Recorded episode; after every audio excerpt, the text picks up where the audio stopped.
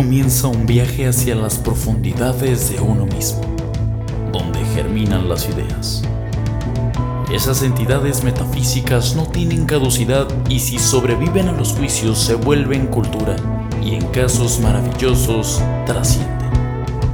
Nicampego es un vertedero de ideas, con la capacidad de producirlas y reproducirlas, con el manifiesto de apoyar esas ideas, darles libertad e impulsarlas. Seamos de mi uno, que mueva la energía hacia nuevos destinos. ¿Qué onda amigos? ¿Cómo están? Estamos otra vez aquí y bueno, antes que nada quiero mandar saludos a mi gran amigo Rubén Reyes, alias El Bob, porque como chinga, como chinga ese señor. Ay, güey, yo siempre te escucho y nunca me mandas saludos, ya no te quiero, ya no te amo, etc. Mi amor Bob, tú sabes que te amo más que a nadie, te mando muchos saludos. Él no es amigo músico ni nada de eso y por eso siempre me dice, claro, como yo no soy músico, claro, como yo no soy de audio y la chingada, pero antes que cualquier otra persona siempre vas a estar tú y lo sabes. Así que te mando muchos saludos. Gracias por ver este programa. Creo que eres la única persona que los ha visto todos y completitos de principio a fin. Así que saludos al Bob, nuestro principal fan. Así como el Midnight Gospel, ese güey es el que es el por el que vale la pena seguir haciendo esto. Yo también quiero mandar saludos a, a las enfermeras y, y los dinosaurios que nos ven en la Ciudad de México y al presidente de, de Botswana que nos mandó una carta la semana pasada. ¡Hala! Muy bien. Sí, güey. Qué chido, sí, saludos. Este... ¿Cómo estás, Víctor? Bien, ¿y tú, Aldo, cómo estás? Muy bien. ¿Dónde andas ahora? Saludos Por Dubai, eh. Exactamente, saludos desde la ciudad de los 30 caballeros, aquí en, ¿Cómo, cómo en el cuarto 30 caballeros? donde... Yo no sabía eso. Sí, güey, en, Córdoba, aquí estoy, güey. Ah. En el cuarto en donde fui niño, puberto y adolescente. ¿Cuántas historias en ese cuarto, no? ah, su mecha, ni quiero decirte. Si esas Ni, ni quiero hablaran. recordarlas. No, perdón, yo siempre me voy por lo pervertido, perdón, perdón, perdón. ¿Tú, Es- Víctor, qué onda? Pues igual, lo mismo, ahorita este, aquí en Cancún, aguantando, sin chamba, esperando a ver qué sale y pues regresando poco a poco a la normalidad, a la NN, la New Normality. Está bien, esperamos que pronto. Oye, Víctor, pues fíjate que tenemos un invitado diferente, yo creo, en este programa. ¿Tú conoces, o la gente que nos ve, escucha, conoce a algún director de orquesta? mm, no, yo no. En este programa tenemos de invitado ahorita un director de orquesta que la verdad es, es un muy buen amigo mío. Él fue mi, mi primer maestro de música, de hecho, hace ya muchos años. Y lo conozco de- desde antes. Y, ah, pues sabes qué, de hecho cumplimos años el mismo día, hasta eso. No manches, Ajá. Y lo conocí hace muchos años aquí en Córdoba, él también es de aquí de Córdoba. Y tocaba en una banda, eh, me dio clases un tiempo, luego estuvo viviendo en varios lugares y tocando obviamente, él es trombonista y ahora es Nice. director, es director de orquesta. La idea principal de este programa es hablar sobre. En, un programa, es que siempre como que de un programa sale un tema y decimos, lo podemos hacer otro programa con ese tema. Sale- a veces sale el de la escena, veces salieron otros.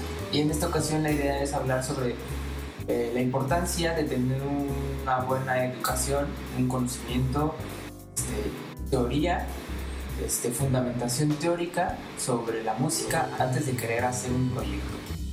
Bien, en la música independiente, que es lo que queremos abordar en este programa sobre todo, eh, muchas veces no, no se logra, ¿no? O sea, se tienen conocimientos y teoría, los fundamentos teóricos muy básicos, como que te aprendes las rolas de los strokes y ya con eso quieres hacer una banda, ¿no? Indie. Y pues ese tipo de proyectos eh, fomentan la, la escasez de talento o de la música misma, ¿no? Que hace que a veces la gente cuando piensa en, en independiente piense en música fea, ¿no? música que no tiene esa fun- fundamentación teórica. Por eso queremos platicar hoy con un verdadero musicazo que nos Sí, un director que nos dé su punto de vista y que nos dé este, pues, todo lo que nos pueda aportar sobre la importancia de, de estudiar música siendo músico. Exactamente. Y pues con ustedes, Andrés Santín. Andrés Santín, ¿cómo estás Andrés? Bien, muchas gracias. Me da mucho gusto volver a verte, aunque sea por estos medios virtuales, querido amigo. Y mucho gusto a Víctor. Gracias por la invitación. Ya sé, tenía un buen rato que no te veía. Apenas me estuve acordando, la última vez fue hace ya varios años, creo.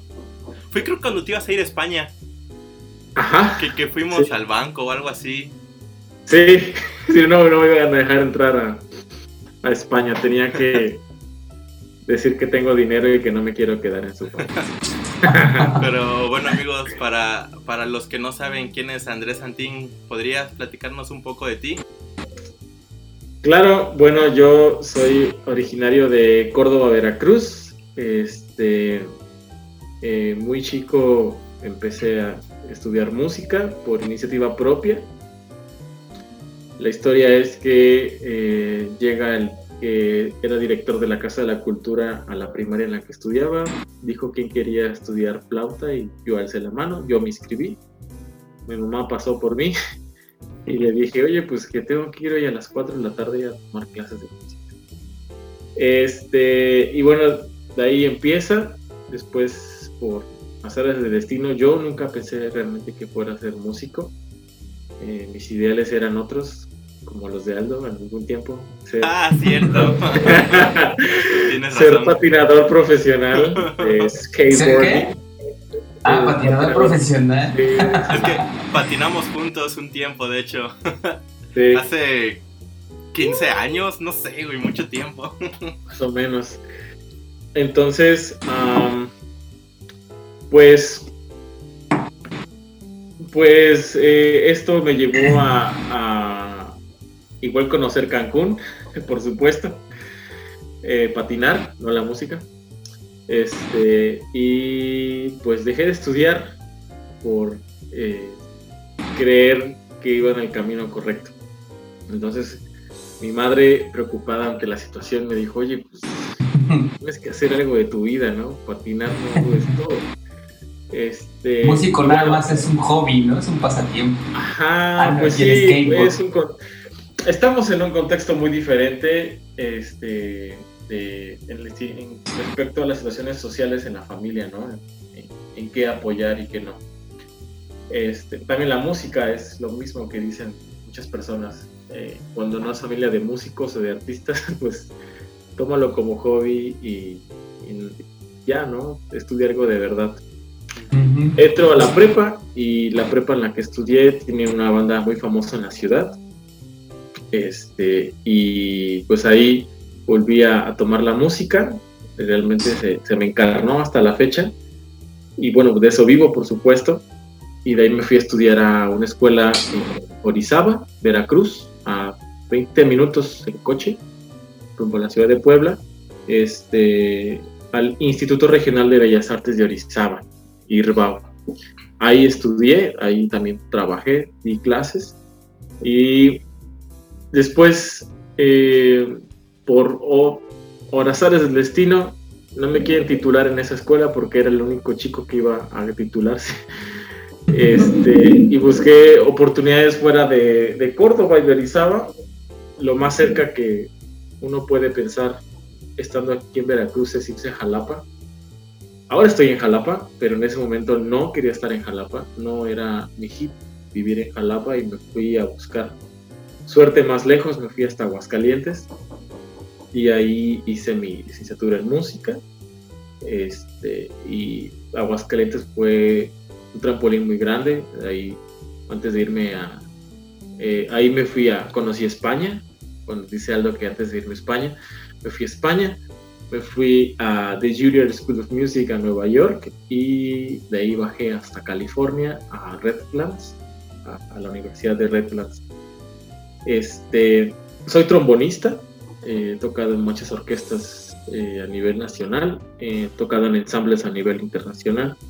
Este, he tocado con Eugenia León, con el María Vargas, este, eh, con vocalistas de big band, jazz. Eh, por ejemplo, con Irada Noriega, he tocado con Irada Noriega. Este, y pues he estado en diversos festivales nacionales, internacionales.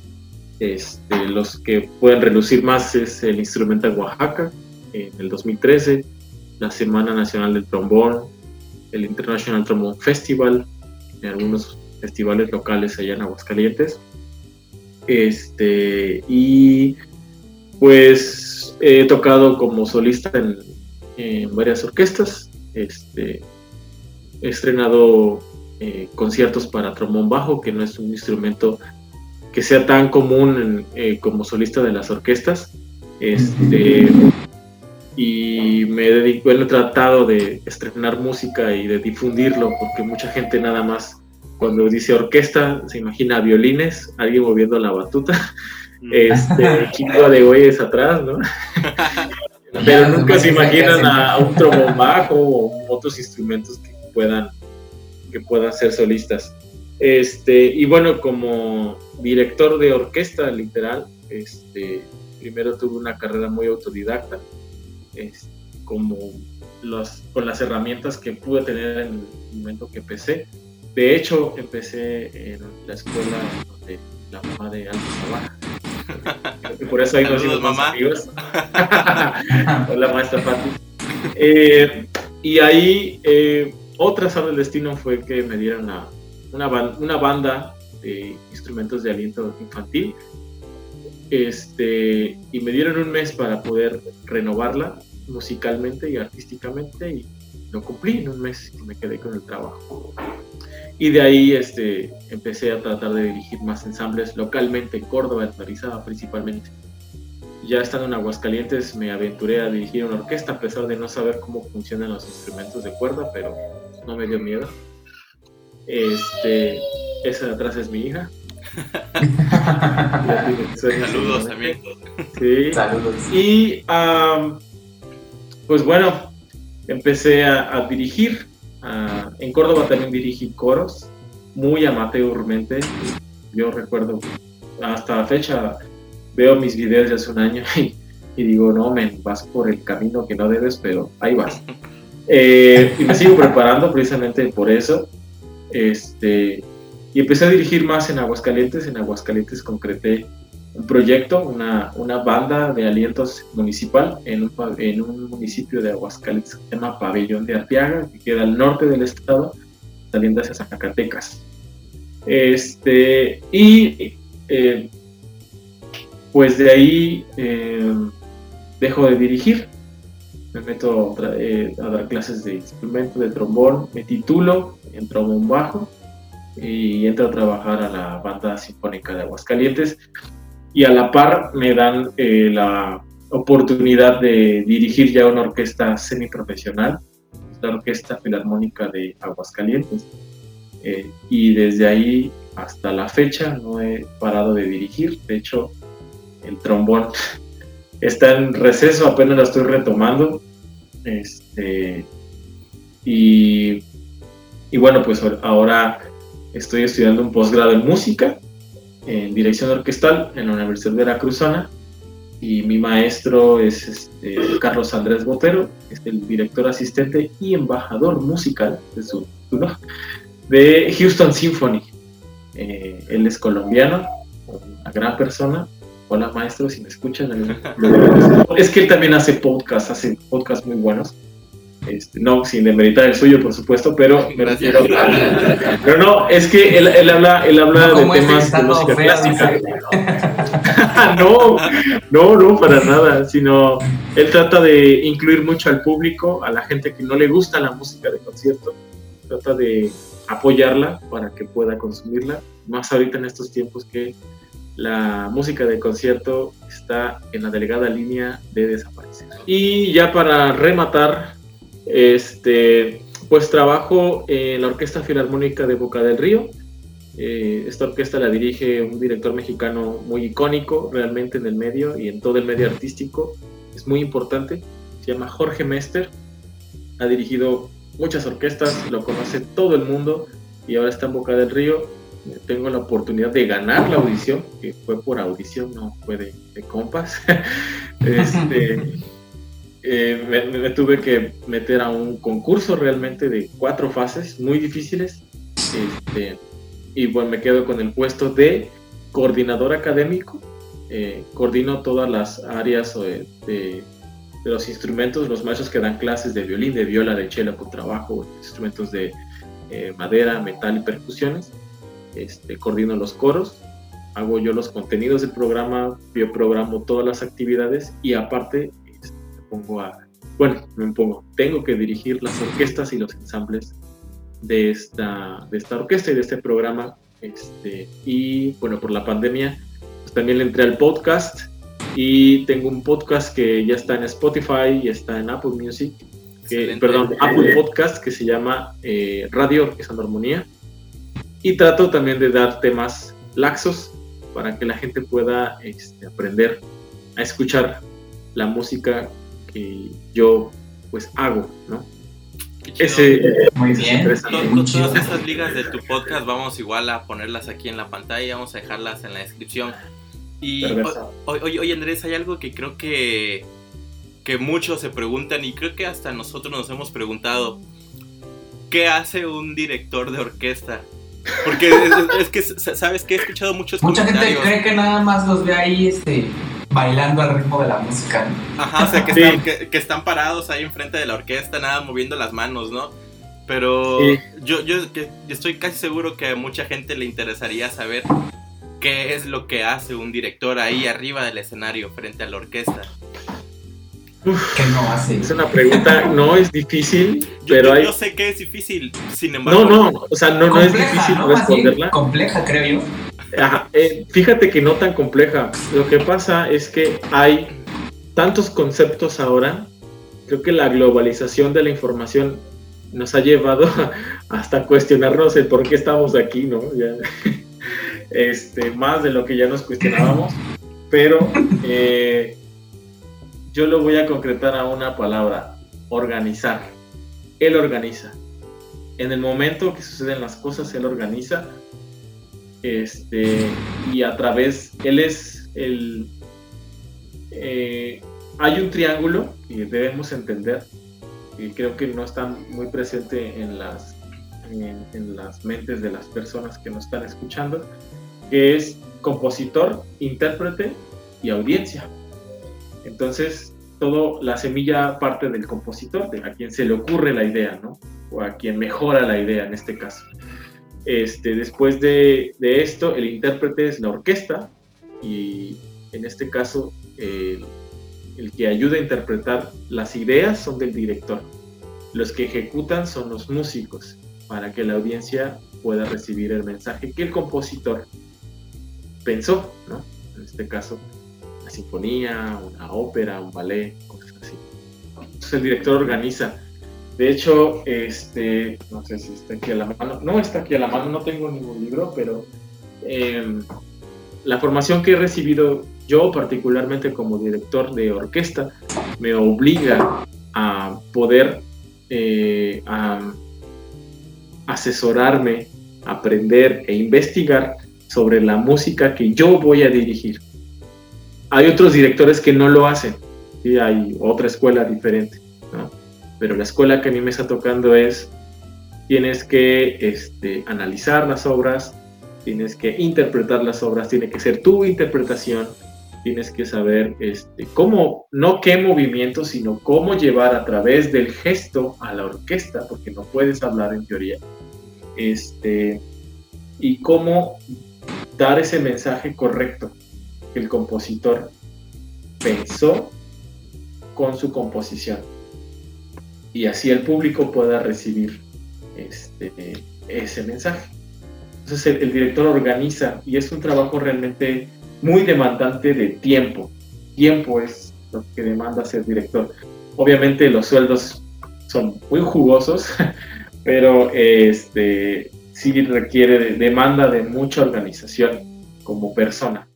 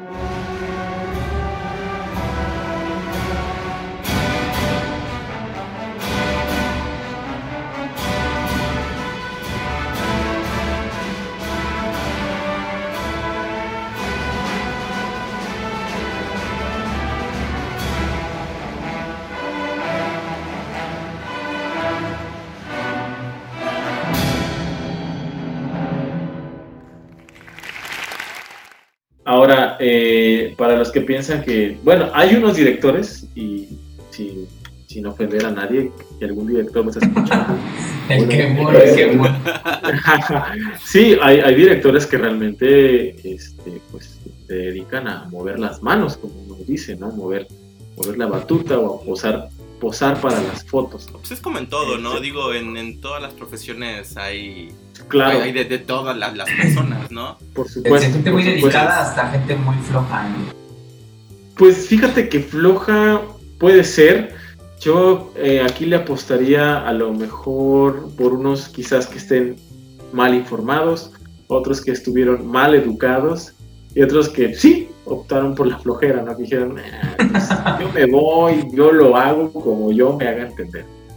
Este, y bueno, cuando te metes a estudiar, o pues ves que no son así las cosas y ves que te das cuenta de que el panorama es más grande de lo que tú crees y al final te vuelves un, un ñoño, ¿no? O sea, en lo personal, yo me levanto a las 4.15 de la mañana, me hago tonto 45 minutos, me hago un café, me siento, como que despierto, me echo el café y a las 5 de la mañana, este, pues ya me pongo a hacer mis pendientes, ¿no? Este, o a leer, o estudiar, o escribir, o analizar, o lo que tenga pendiente. Porque, este, bueno, cuando tienes familia, ya eres papá, esposo, y ya tienes otros cargos que tienes que cumplir, ¿no? Y si no sabes organizarte, este, bueno, pues creo que el, el cheque te, te, te, va a llegar algún día. ¿Hasta qué punto vamos a decir que nosotros como músicos que no es un trabajo convencional? Si no defendemos la postura de que es un trabajo realmente, que satisface, claro, que satisface las necesidades de los demás, entonces la gente va a decir, pues no es un trabajo cualquiera. Por ejemplo, en mi caso, mi familia, nadie es artista. Bueno, pues, o sea, mi mamá, mi papá, mis abuelos, mis primos, nadie es artista. Mi hermano sí es artista escénico este, y yo soy eh, músico. Eh, pero tuvimos que creérnosla primero nosotros, tuvimos que luchar contra eso de es un hobby, se le va a quitar, este, no pasa nada. Ya después va a agarrar una carrera normal, un trabajo normal. Sí, sí, sí. Y, y, y, y, yo creo que cuando uno ya le da esa importancia, ya es cuando dice la gente, no manches, sí es cierto, o sea, sí es un trabajo. Entonces, ¿a qué iba? Cuando voy a visitar a mamá, ahora que ya es abuela, pues se le olvida que su hijo trabaja, ¿no? Que trabaja de músico y que ahora el trabajo es en un escritorio en donde tiene que pensar para poder interpretar. Entonces yo, uno está leyendo y piensa que pues está echando flojera y dice, oye, ayúdame esto, ayúdame. Es que, Mamá, sí, tengo que hacer siento que tiene mucho... Ay, perdón, perdón, dime, dime, dime. No, te, adelante. Siento que tiene mucho que ver por, con, con, con, lo divertido que puede llegar a ser, ¿no? Pienso que a veces sí. la gente cree que trabajar es como pues algo que haces por obligación, ¿no? Que no es algo que te guste, pero pues, tienes que hacerlo porque tienes una obligación. Pero cuando ven que sí. hay un trabajo que puede ser divertido como el, como el hacer música o, o pensar para, para interpretar música, es como, pues eso es un trabajo, te la estás pasando chido. Y si, sí. no si te la estás pasando chido, no es un trabajo. sí, es esto con lo que con lo que he luchado a través de mi carrera profesional cuando tengo la oportunidad de dar clases eh, y sobre todo en Córdoba. Eh, me voy a enfocar de donde somos Aldo y yo. Este, en la banda esta, en donde mi gusto por la música hace más fuerte, el, eh, el, director vive de esa banda, vive de dar clases también, pero vive de esa banda. Uh -huh. Pero él dice a sus alumnos que es un hobby. Entonces hay un choque de ideas brutal, ¿no? Y, si lo llega a escuchar, pues con todo respeto y es una, es, es algo que le puede ayudar a pensar en qué está diciendo, porque los los chicos, hay muchos chicos con mucho talento que se está desperdiciando. Hay muchos chicos que tienen la convicción de ser músicos, pero él les dice, estudia primero una carrera que valga la pena y después te dedicas a ser músico. Fíjate, Fíjate que justamente, yo... bueno, Víctor dale, quería, dale, dale, Víctor quería preguntarte algo más o menos enfocado a eso, que estuvimos, estábamos preguntándonos antes de grabar esto, mmm, Víctor decía que muchas veces los músicos independientes eh, pues no quieren tanto como estudiar, ¿no? O sea, me refiero a estudiar de aprender a, eh, a, armonizar o aprender teoría, cosas así, ¿no? Hablando de musicalmente, ¿no? Sí. Eh, por ejemplo, ahorita en, la introducción del programa comentaba que a veces muchos músicos solo quieren sacar pues, como canciones a, oído, ¿no? Y como creen que, que así se hace, ¿no? Pero... Hoy son los tutoriales de YouTube. Antes era de oído, pero ahora ya con un tutorial de YouTube y ya sacas una rola y ya voy a hacer una Como con el autotuner, ¿no? De una vez ya. ¿Tú qué puedes decirnos? Yo, creo que es una buena manera, a lo mejor, como, como de, de, iniciar, ¿no? Es una manera barata. Em, sí, pero si realmente quieres hacerlo, ¿qué puedes tú recomendarlos o recomendarle a esas personas? Que vean los videos de Te lo dijo el chom.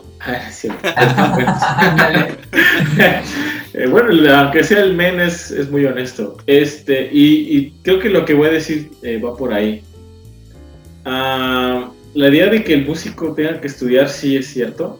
Eh, actualmente, en nuestros días, hay, hay opciones profesionalizantes para cualquier tipo de música prácticamente en México tenemos las escuelas en Ciudad de México, eh, Ciudad de México, a ser redundancia, de escuelas donde puedes ir a hacerte un artista. O eh, tenemos plataformas en los programas de televisión donde con que cantes y entones chido, ya te, ya te hiciste un artista. Eh, en el mundo, pues tenemos más opciones todavía. bueno, aquí en Jalapa está la escuela de jazz. Este, hace años yo conocí al director de una escuela en California donde tú puedes ir a estudiar música, producción musical, no recuerdo el nombre, y te puedes titular con el instrumento que tú quieras. Entonces, me, recuerdo muy bien eso, porque cuando nos dio la charla, eh, se tituló un chico de Veracruz, no se acuerda del nombre del señor, pues, no acuerdo yo, pero su titulación fue en jarana veracruzana. Dijo un tipo de guitarra ahí medio chiquito. Yo dije, pues se llama jarana. Ándale eso. Entonces, eh, creo que las opciones a profesionalizarse son muchas.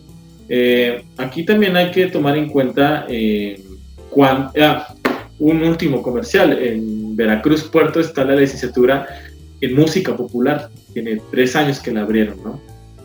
Entonces, ¿de qué va a depender que tú te profesionalices primero de que tengas ganas y después de que tengas dinero, ¿no?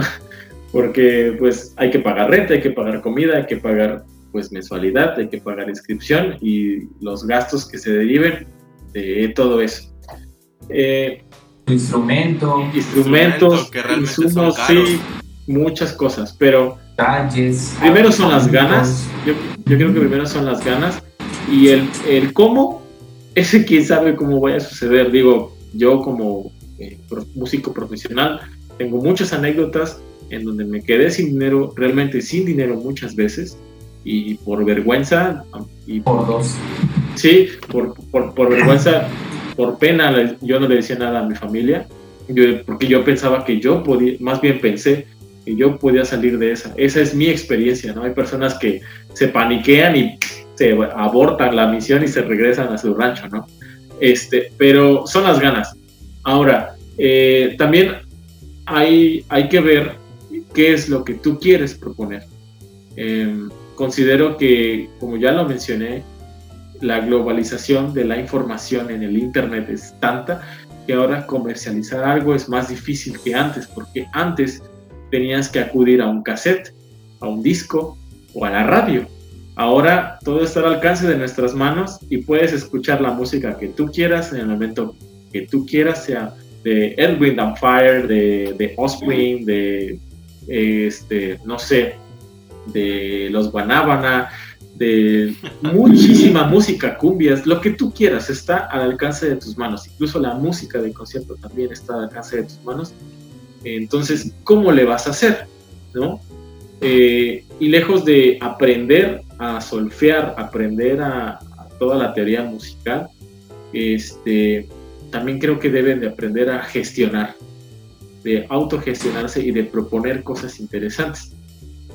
Últimamente he reflexionado porque pues soy una persona que me gusta todo tipo de música, no nada más la de concierto y escucho a veces ska, ¿no? Tuve unos años mozos donde toqué en una banda de ska. Muy buena, por cierto.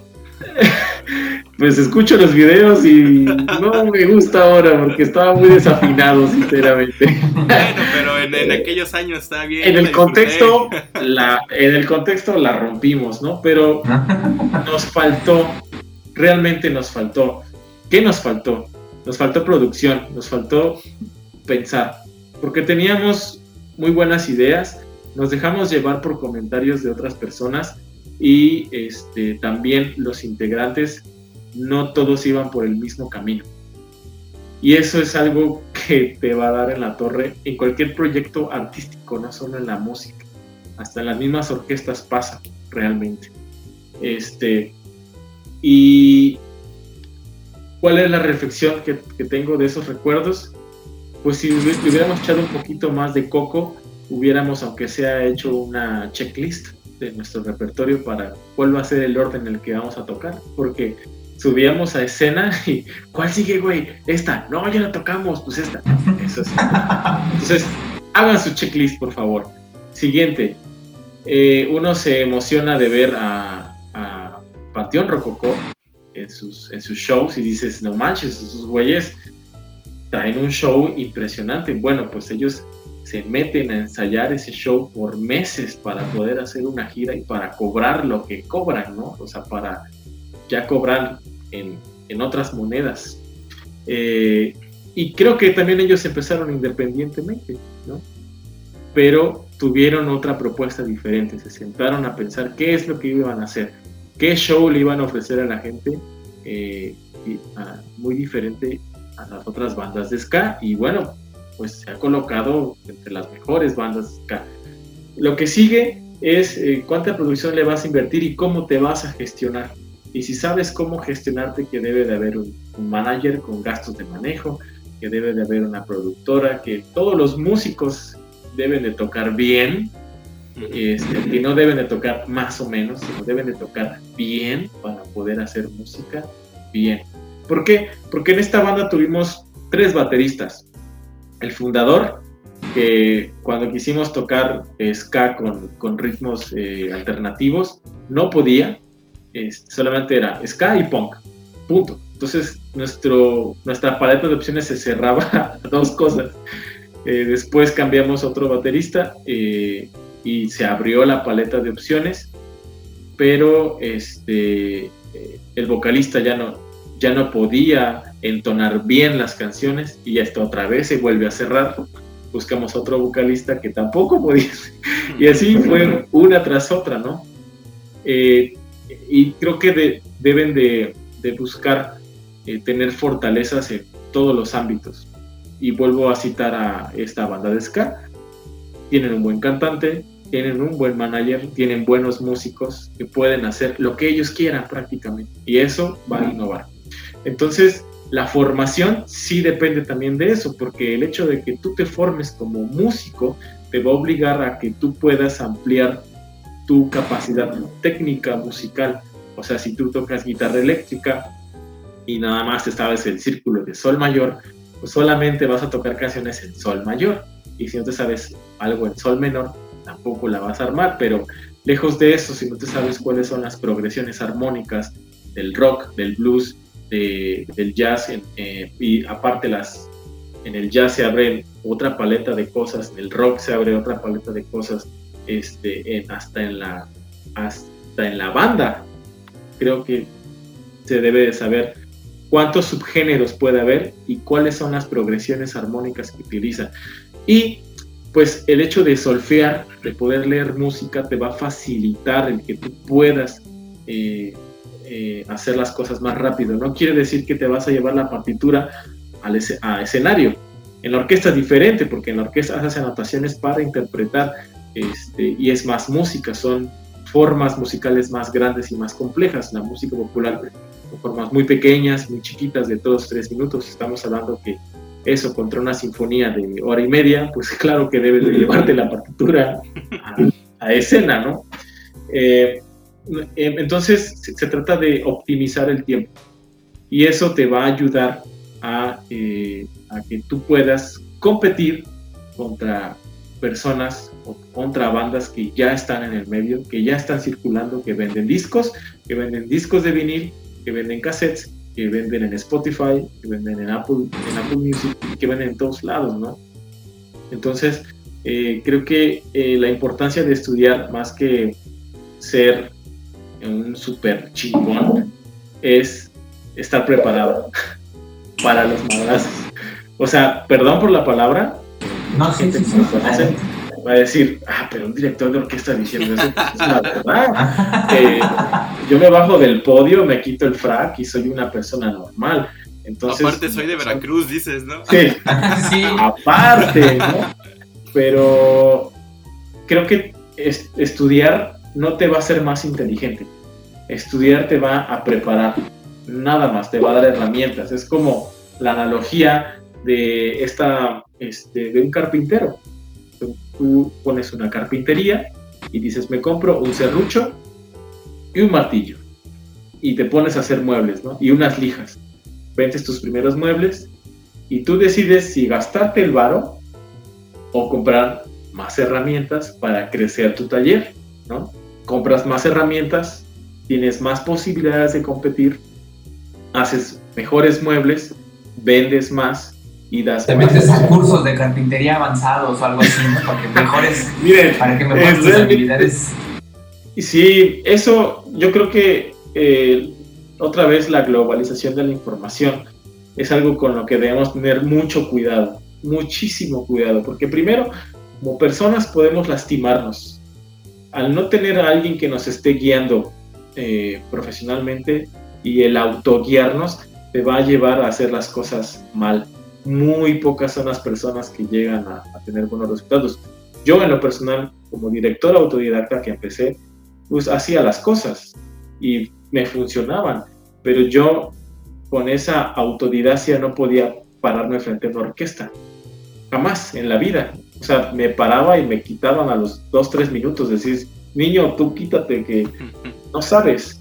Pero en mi contexto, en burbuja, voy a decir, pues es que yo sí sé pero no puedes competir.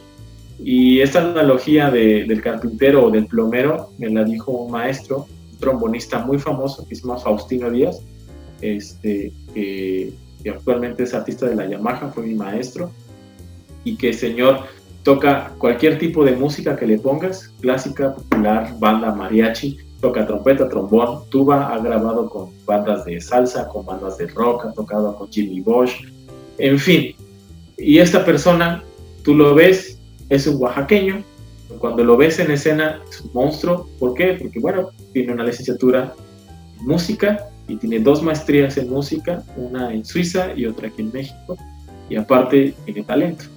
Entonces, eh, si tú juntas el talento con el conocimiento, eres una, eres una bomba realmente. Entonces, no sé si respondí su pregunta, espero no haberme extendido tanto.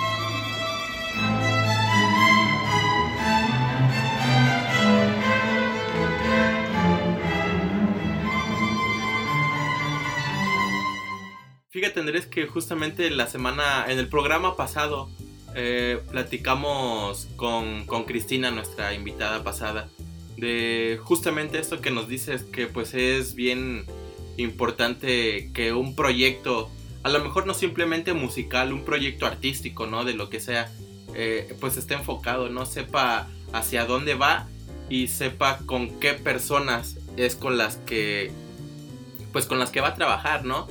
Eh, así como tú le dijiste igual, pues en una, en una orquesta también tú te dedicas a organizar a todos y la verdad es que sí creo que es un trabajo complicado organizar a, tantas personas porque no sé de, cuántas personas son las orquestas en las que has estado. Sí, son varias, ¿no? Sí, eh, afortunadamente hay más personas que nos ayudan abajo del podio. Eh, ya cuando te subes al podio ya no se mete nadie, es tu territorio. Pero abajo del podio, eh, bueno, yo en, lo personal eh, me valgo de tres asistentes. Este, el equipo de trabajo que, conforma eh, la orquesta en la que trabajo, que es una orquesta de programa social, es una gerencia que se dedica a gestionar las asistentes, son tres, eh, una persona de logística y tramoya y este y pues el cuerpo académico que son los maestros músicos que tienen un excelente nivel artístico este y bueno yo a veces tengo que ser de todólogo. Hubo un momento que fui gerente fui director fui coordinador fui copista fui prácticamente todo en un mes pero este ya cuando te subes al podio tú eres el responsable de todo lo que pase durante eh, la orquesta esté sonando en ensayos y conciertos. Pero sí, debemos de ser muy cuidadosos para buscar quién. Ahora, eh, y lo voy a seguir diciendo, no voy a cansar, la globalización de la información no se dice, yo puedo poner una bonita foto de perfil, yo te puedo decir que soy el mejor del mundo y tú me puedes creer. Pero ahora si no hay video, si no hay una grabación, si no hay algo que te acredite, pues ya no es tan fácil, ¿no? A pesar de eso sigue sucediendo, hay mucha gente que sigue creyendo en personas que les va a cambiar la vida cuando no es cierto. Pues yo les aconsejo que si van a contactar a un manager, si van a contactar a un publicista, si van a contactar a un gestor o a quien sea, que primero les justifiquen el trabajo, pero con resultados, no en proyectos, o sea, no en proyectos que no se hayan concluido, sino proyectos que se hayan concluido con éxito y ya con eso ustedes pueden determinar si deciden eh, hacer el compromiso o no, porque es como tener novio o tener una pareja, ¿no? Es algo que vas a tener tiempo que te va a ayudar a crecer. Claro. Pues me da gusto que hayas estado con nosotros, Andrés. La verdad creo que que hasta nosotros mismos tal vez no, nos va todo lo que nos dijiste, porque a veces necesitamos que una persona que ya está en el camino o que ya pasó por lo que nosotros apenas estamos pasando, pues necesitamos que nos dé como unas palabras, ¿no? Porque pues la verdad es que sí es difícil empezar. Y fíjate que así como, como tú nos cuentas que empezaste, eh, pues Víctor también así empezó yo también nos costó tal vez de cierta manera eh, aceptar que lo que queríamos era algo diferente, ¿no? Porque a mí también me decían, ¿no? Eh, cuando me salí de la carrera, pues, mis papás sí me decían que cómo iba a hacer eso, ¿no? O sea, que nadie lo conocía y cosas así, ¿no? Eh, yo que estoy seguro que Víctor pues también a lo mejor llegó a tener ese tipo de problemas. Eh, y pues nuestros amigos, los que se dedican a lo mismo, también lo, lo han tenido, ¿no? Sin embargo, pues es algo que sí tenemos que empezar a, pues a ver como algo profesional, ¿no? Porque, porque pues existe y hay personas que, que lo hacemos, ¿no? Entonces, pues tenemos que, que, seguirlo haciendo de una manera bien profesional. Y, y pues gracias por haber estado con nosotros, Andrés. Pues gracias a ustedes por su tiempo, por su paciencia. Este, gracias a todas las personas que nos, están escuchando. Eh, espero que les pueda ayudar lo, que les acabo de contar. Y sobre todo eh, les dejo una tarea que en cada entrevista que me ha tocado durante estos meses de confinamiento, se las dejo. Es qué van a hacer eh, después de que eso termine y qué van a hacer para fomentar más público. Eh, quizás la música popular tenga otro panorama, pero la música de concierto está más difícil porque ahora, eh, ¿cómo vamos a hacerle para generar taquilla en una orquesta cuando es música aburrida para, muchos? Entonces, eh, no se confíen de todas maneras, considero que es algo que todos debemos tomar en cuenta y sobre todo que innoven este, y que no se hagan nombrar artistas si realmente no están convencidos. Eh, mejor díganse personas. Que se lo ganen. Y eso que alguien se, ese título, dejen que alguien se los ponga, que se lo gane. Este, y lo más importante es ser muy humilde. En este medio, eh, no eres humilde actualmente, ya eh, realmente te cierran las puertas. Eh, esas imágenes que podemos tener de las personas que se dan, pues se dan su taco diciéndose que son los mejores. Está bien, pero volteen a ver a los, a los, a los grandes y van a ver que esos son los más humildes y por eso son grandes. Y pues mucho gusto en volverlos a ver. Víctor, mucho gusto y gracias. Espero que puedan seguir eh, mis redes sociales, nada más es una. Sí, de hecho, de hecho todas tus redes van a estar apareciendo aquí abajo. Eh, vamos a dejar también las ligas de los lugares en, en los que has estado, en los lugares en los que colaboras. Este, y pues creo que sería todo. Ah, tu podcast también vamos a estarlo dejando aquí abajo. No sigan Radio Arquesa en Armonía. Cada lunes es un, es un capítulo nuevo.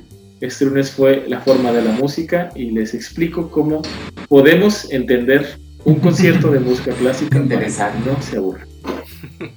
Interesante. Pues vamos a, compartirlo en nuestras redes y me dio gusto volverte a saludar. Gracias, igualmente cuídense mucho y no salgan, quédense en su casa. Cuídense, estén bien. ya estamos de salida, entonces mejor aguanten un rato. Pues gracias a todos, nos vemos. Saludos Andrés, gracias por aceptar. No, a ti por invitarme. Chao.